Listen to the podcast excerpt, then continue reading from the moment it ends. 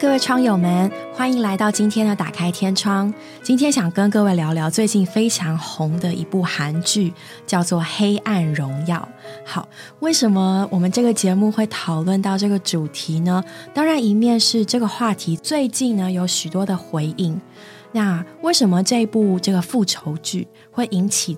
这么大的讨论，那其实我们各位稍微留意一下，都会发现各种的小说、电视剧、电影，其中都少不了复仇的元素啊。比如说名著的《基督山恩仇录》，对；比如说大家刷了十次、二十次的《后宫甄嬛传》，还有现在我们要讨论的《黑暗荣耀》。嗯，所以说呢，复仇这个东西，在这个人类的文化世界里面，它借着小说啊，借着。影剧各种的来表达人心里面的那个那个，或者是某种宣泄吧，或者是某种认同。对啊，刚才讲到复仇这个元素，只要在剧里面，大家就会非常期待，然后收视率就会爆高，这样子。那不外乎真的就是复仇跟复仇成功那一段，对收视率都哇，像想到之前的什么犀利人妻啊，对对对，半泽直树，半泽直树，加倍奉还，对，就大家好喜欢哦，就觉得里面有一种。哦，终于我对我得到公理了，可能大快人心。不知道是不是平常在生活中受到太多委屈，所以看这种剧，对，就会觉得啊，我的仇好像也被报了。对对对啊！那今天就来说说《黑暗荣耀》这部剧到底在讲什么？它一推出就获得满满的好评。故事就是以校园霸凌为主题，讲述女主角。宋慧乔饰演女主角文童莹，她在高中时期就饱受校园霸凌而被迫退学。那那个霸凌的程度是非常可怕的，对，就是对啊，拿电棒卷，然后拳打脚踢。真实的事件，没错。听说真实的事件比这个更惨，更惨烈。那她心里也埋下许多的怨恨，因为不止她的同济霸凌她，她的妈妈甚至到最后都出卖她，逼迫他。签下这个和解的书，然后退学，把钱拿走。对，把钱拿走。所以他就，但他也没有当下就报仇，他也过了一段很绝望的日子，到处打工啊，然后行尸走肉这样。那他到最后还是靠着自己的意志力还有努力，然后就精心策划了一场等了十八年的复仇之战，可以说是酝酿了非常久，就为了要向那个恶霸五人帮 讨回当初的那一口气。那它里面有一句话，我觉得蛮震撼的，因为他说，从严正霸凌他的那一天开始，他就没有梦想了。他的梦想就是霸凌他的女主角，他的一生就要为他而活。他说：“我从来没有一天忘记过他，有些憎恨就像思念一样，永远无法停止。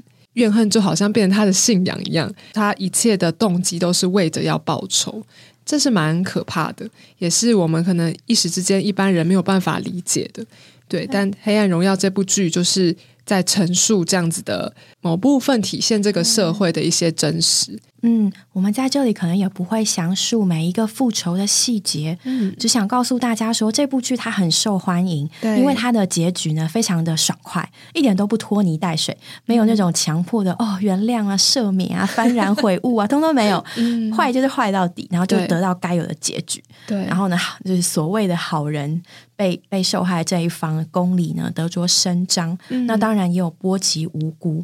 那其实我们要知道的是，其实，在人的大脑里面。是有这样的一个归因机制的，人们需要知道善有善报，恶有恶报。人们需要知道每一件事情都有它的原因，这是使我们人类能够继续有安全感的存活在这个世界上的一个自卫的机制。所以我们会这么期望看到这些，嗯，善有善报，恶有恶报的结果。那其实是我们大脑里面的一个一个需求。你做了什么，你就得到什么样的结果。对，那现实生活中无法满足我们的。就借着影剧、借着小说来发泄出来，来表现出来，让我们得到一个满足。那其实这是我们人类所需要的。不过，我们今天想要说的是，对啊，看完这部剧之后，大家引发了许许多多的讨论。嗯，那更多的是我们许多人不会，也并没有遭受过这样残忍的对待。对，可是事实上，我们很多人也曾经心里面多多少少。你会对这个具有共鸣，就是你也曾经遭受到你觉得不是那么公平合理的待遇。对，比如说从小有的人可能在手足之间，他就觉得啊，我觉得父母比较偏心某一位兄弟姐妹，嗯，那我觉得不公平。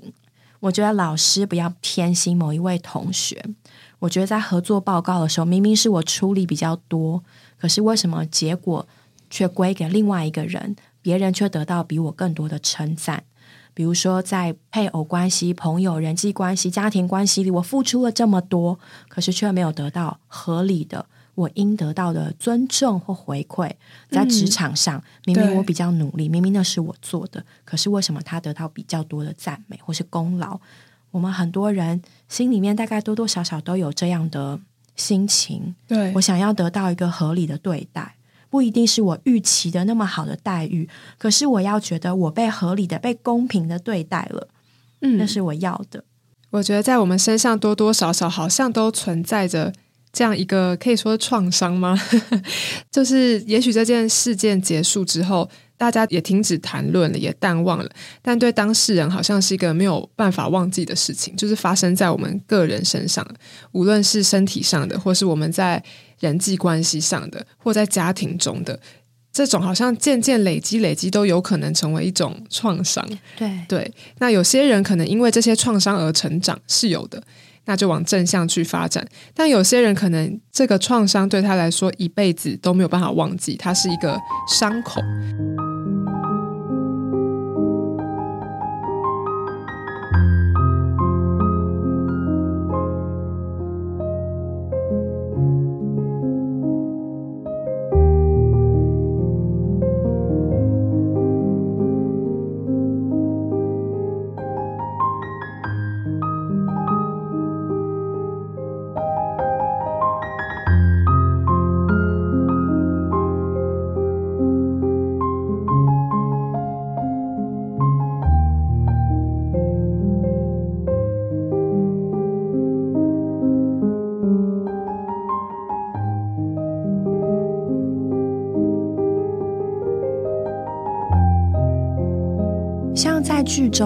主角他是一个整形外科的医生嘛，嗯，他就提出曾经提出要对女主角做的伤口做整形的那个询问，对，然后就说，嗯，伤口呢需要有一个更深的伤来盖住原本的伤口。我想这可能也是这出剧强调复仇得胜的那个核心理念，对。他必须要用这样的手段，这样达到目的，成功的复仇。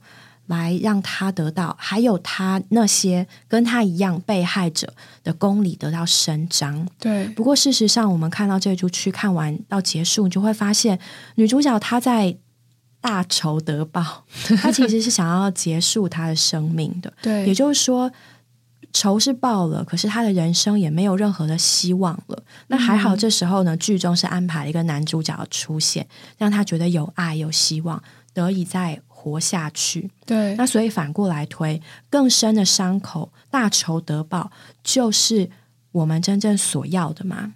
嗯，让不好的人得到不好的结果，就是我们所要的吗？那我们这个人，就像刚刚雨珍讲的，我里面的伤怎么办？难道一定要用更深的伤来盖住本来的伤口吗？嗯，对啊，就是报仇之后剩下什么呢？也许我们是在这个剧中有一些的感情得到抒发，但其实面对我们真实生活，也不太可能用像女主角一样的方式，好像对我们恨的人策划一场精心的报仇。我们的人生还是要过下去，我们其实是有出口的。没错，人生是还很有还是有盼望的，活着才有筹码。没错，对，而且其实这一切实在都说出，在我们的心里，我们人是寻求公理跟公义的。嗯，在我们曾经遭遇过不公之前，觉得这世界哇无比美好，我们是如此的 innocent。对，我们可能不会珍赏这个，但是呢，当我们越经过，你就越发现，其实，在你的心里面，你是很希望有公理的。嗯，在圣经中有一处我们很熟悉的经节，在圣经的马太福音的十二章十八到二十节，他在这里呢就说到：“看呐，我的仆人，我所拣选，我所爱，我魂所喜悦的。”他指的就是这位耶稣基督。对，神说：“我要将我的灵放在他身上，他必将公理宣布与外邦。二十节我们都很熟悉，他说：“压伤的芦苇，它不折断；将残的火把，它不吹灭，直到他施行公理，至于得胜。”嗯，我以前都非常喜欢这节的前半，觉得我们人常常是受伤的，好像压伤的芦苇。我们被环境压到了，但主不折断我们。哇，感谢主，你真好。然后我们就像将残的火把，我们身上呢散发出因为创伤而有的一些不好的味道跟感觉，甚至让会让爱我们的人远离我们。可是神呢，我们的主耶稣他不吹灭，这些都很好。可是呢，在那个里面那个宫里，如果没有得到神长，那个压伤、那个僵残，其实是就是。就好像就是受苦了，对，那该怎么办呢？直到他施行公理，嗯，直到对他施行公理，至于得胜。这个圣经节就告诉我们，我们的神他不仅护卫这些压伤僵残的我们，他还要施行公理，而且他还要得胜。我们的神就是这样的一位神，他亲自用他自己来牧养我们。就在我们里面，也许是一颗受伤的心，但我们连于神，我们受他的安慰和医治。也许伤口不会那么快复原，但我们信有一位神能带我们走出这个伤痛的感觉。在圣经里面也有一些大家可能听过关于报仇的一些故事，对，圣经也有哦，圣经也有哦。我们也是人嘛，他们也想要正义得着伸张，但刚刚的经节中，然后其实我们就可以看见。圣经里面的人物，他们其实也相信神会为他们，或者说为我施行公理。对，不只相信神为他们施行公理，也相信这是神的主宰。有这样的事情或环境发生，神必定有他的美意在里面。对，那我第一个在这个故事中想到就是大卫，就是大卫是神所选定将来要做王的，但在这之前还有一位叫扫罗，他也是神所高的。人选要做王的人选，但是大卫出来后，扫罗觉得他受到了威胁，所以在圣经中就不停的看见扫罗要设计谋害大卫。他也扫罗真的做的蛮过分的，对，他是真的是当面拿个刺枪朝朝大卫这样丢过去，哎，好像还不止一次，有一次是丢刺枪，对不对？有一次是丢琴还是什么的。重点是大卫根本就没有做什么事，他就像他只帮他弹琴啊，对他就是无辜的，所以大卫是被霸凌的一方，而且被霸凌很长一段时间，甚至要被杀。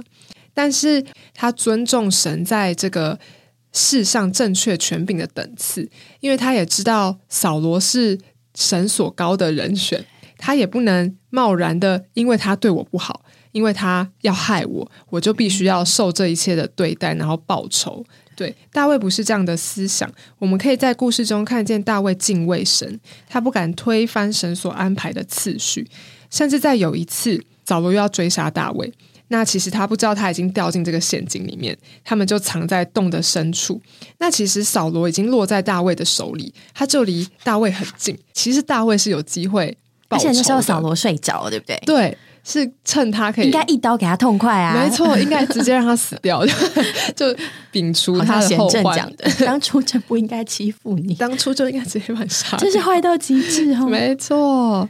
其实大卫是有机会杀杀害扫罗的，但是这时候大卫做了什么事呢？他是割下扫罗外袍的衣襟，就是甚至在这件事上，大卫心中也自责，因为他敬畏神。但我们看见这件事情，就觉得哎呀，大卫你在干嘛？就是。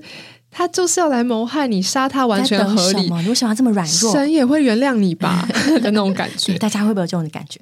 对，但是大卫因着他守住神选民中神所命定的这个权柄等次，他就为他将来做神选民的王立了良好的根基和基础。你想想，若他若背叛扫罗，他要怎么为以后的人留下榜样？他因为他背叛了神所命定所选立的王。所以这时候大卫有一个选择，他选择他投他里面的那位神一票。他知道他在这个世上虽然也受了种种很惨烈的对待，但他知道神在他里面有一个安排，有一个等次，他耐心等待神将来所要为他准备的一切。的确哈，如果用大卫的故事和这部戏做比较的话，但我们更要看的是，的确就连在剧中。大家都不得不承认说，当女主角在施行她的复仇计划的时候，的确波及到很多所谓无辜的人。就比如说小女孩来说好了，嗯，我们能说她罪有应得吗？没有啊，她就是她是一个无辜的孩子。对，然后连女主角都对小女孩说对不起。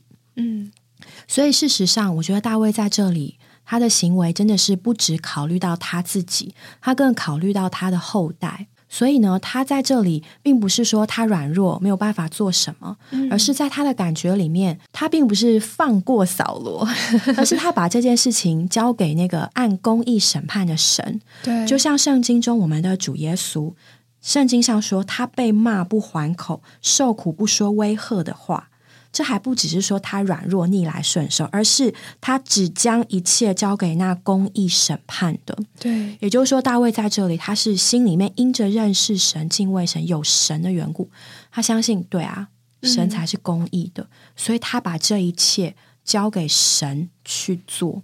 嗯，其实这会让我想到一个小故事。对，这个小故事呢，就说今天呢有一个国王，他在征选他想要的这个卫士，或是我们今天想象一个总统，他在招募他的随护。好了，嗯今天他开出的要求呢，是我希希望身高一百八十到一百八十五公分的 来当我的随护，当我的卫士。嗯然后，所以呢，整个全部的军队的人啊，就开始哦哇，国王在找卫士了，我想去征选。所以呢，所有的人都来量身高啦。嗯然后呢，量身高的那个大臣就拿一个尺开始从最矮的开始量起，哦，这个不够 out，这个不够 out。结果有一个兵团呢，啊，量量量量到最后一个，哇，一百七十九公分，他一定是我们全团最高的人了。可是呢，就着这个国王所要的一百八十公分来说，他还是没有达到神的标准，对，所以他就 out。所以呢，在这里的这个高矮这个标准，并不是你跟别人比较来的。我们人的道德再高，你的标准再高，在神面前，在这个一百八十公分的要求底下，它就是不够，不够就是不够，不够的多也是不够，不够的少也是不够。只有神的标准，那个一百八十公分才是 qualified 的。嗯所以我相信大卫在这里，主耶稣在这里，都是因为相信并且接受神的标准，对，而不是我的标准，嗯所以他把这个标准交给了神。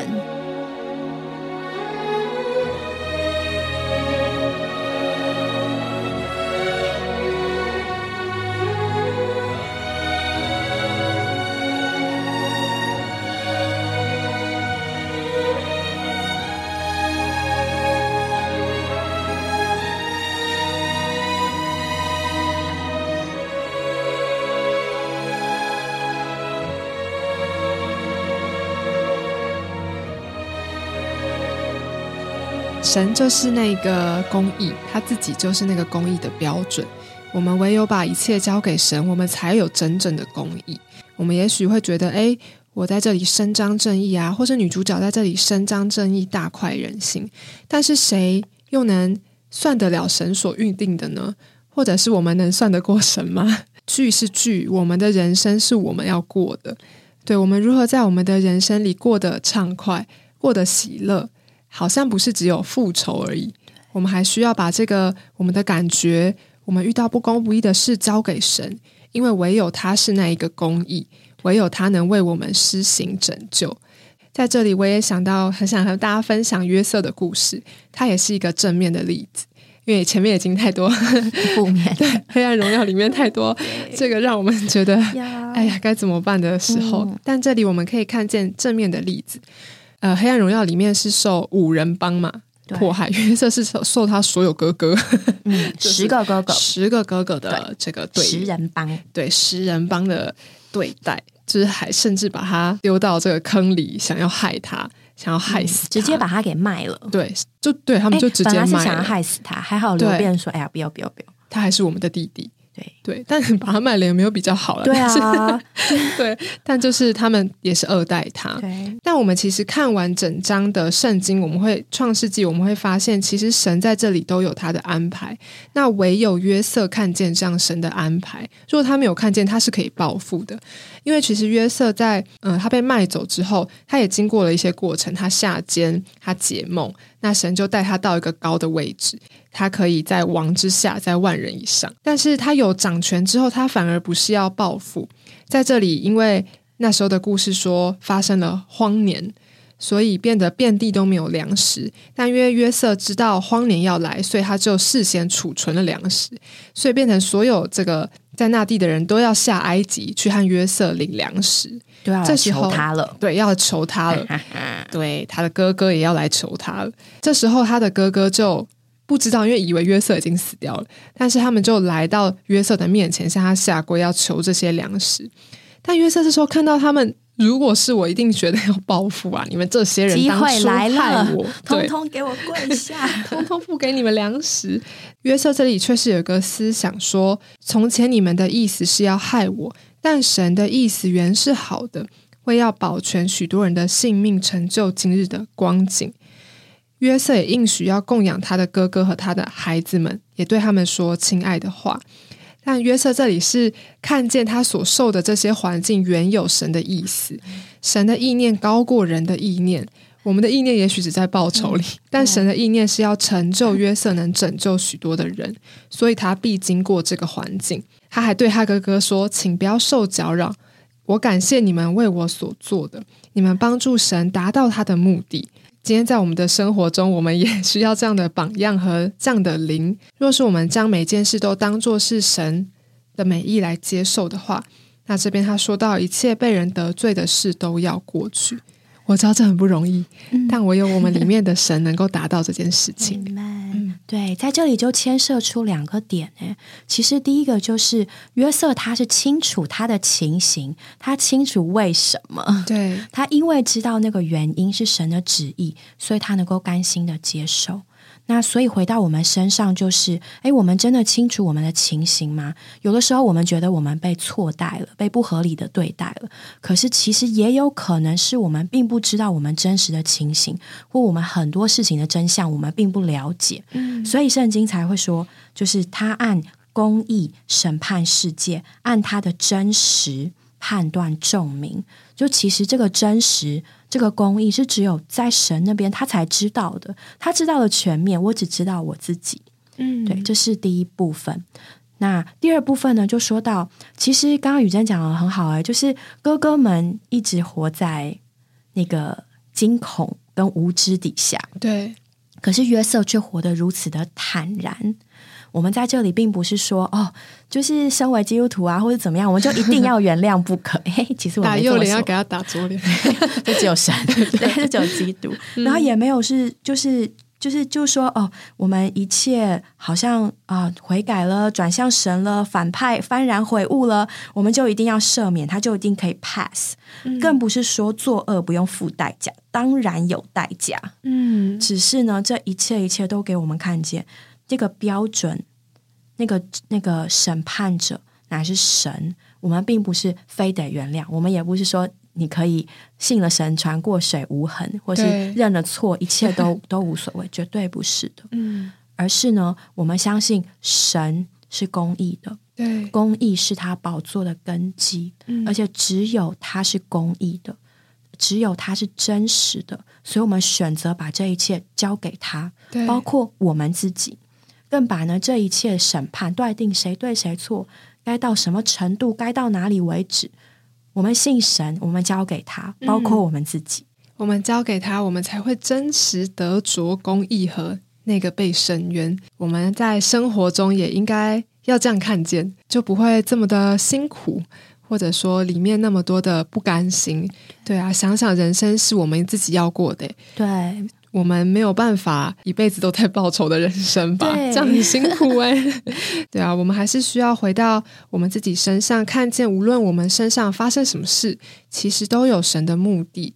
他也许向你显示他的公义，向你彰显他的爱，这都是我们可以去经历神的丰富了。我们若是愿意向神的生命敞开，看见万有都互相效力，叫爱神的人得益处，就是那些按他旨意被招的人。我们若看见这件事的深处，我们里面就绝对不会只有想要报复，我们会渴慕经历神做我们的爱，渴慕经历神做我们的光和医治。我们里面都有伤口，但是唯有神能够来医治。嗯，看完这部剧，也许我们有很多的感觉，很多的爽快，但是在我们自己身上，还真是需要这个光，能够使我们里面的黑暗变光明。有黑暗荣耀，我们也要有神的光的荣耀 照在我们的里面，使我们能够喜乐，使我们的人生能够往前。嗯，在这部剧的结局啊，他真的就是说到。十八岁的那个体育馆，嗯，那个走廊已经过去了，嗯，我们已经十九岁了。他花了十几年、十八年的时间来策划复仇，然后，然后赢了，然后他才觉得自己走出了那个十八岁。哇，他的十八岁过得好长哦。对，但是我们今天其实真的可以不用过得这么长。不管对于要复仇者，你里面那个无法过去的怨念。或者是作为一个加害人，你一直活在不安当中。约瑟的哥们哥哥们是这样，恶霸们是这样，活在不安当中，那是怎么样的一个生活啊？对啊，就像雨珍讲的，今天我们的生活，我们的人生，我们是可以自己做选择的。我们选择交给那按公义审判的神，我们选择将这一切交托在神的手中，我们选择信他。我们也选择呢，靠着他这位唯一 qualified 的基督，嗯，来过我们平安，过我们满了真实的人生，这是我们可以选择的。嗯，我们选择他，就是我们相信他；对，我们相信他，就是我们接受他，就是我们选择他。嗯，我们可以选择过不一样的人生。嗯，对，我们选择将荣耀归于神，不是在我们那个人短暂的胜利里面而已。赢了一时又如何呢？人生很长，我们还有好多事情要经历。如果对于这些真实经历伤痛的人，我们也觉得很不愿意，但我们有选择。就像刚才说的，我们可以选择我们的人生要怎么继续的过下去。希望在听的窗友们也都能有一个喜乐光明的人生。我们不需要用更深的伤口来压过你的伤痛。嗯，我们可以选择一位从里面。医治你的这位神，让你从里到外焕然一新。嗯，愿各位窗友们都享受神的医治、神的平安、神的同在。那今天我们就停在这里。嗯，谢谢各位，谢谢各位的收听。愿你有个美好的人生，有一个荣耀的人生，有一个有神的人生。哈利路亚，哈利路亚。下次再见喽，拜拜，拜拜。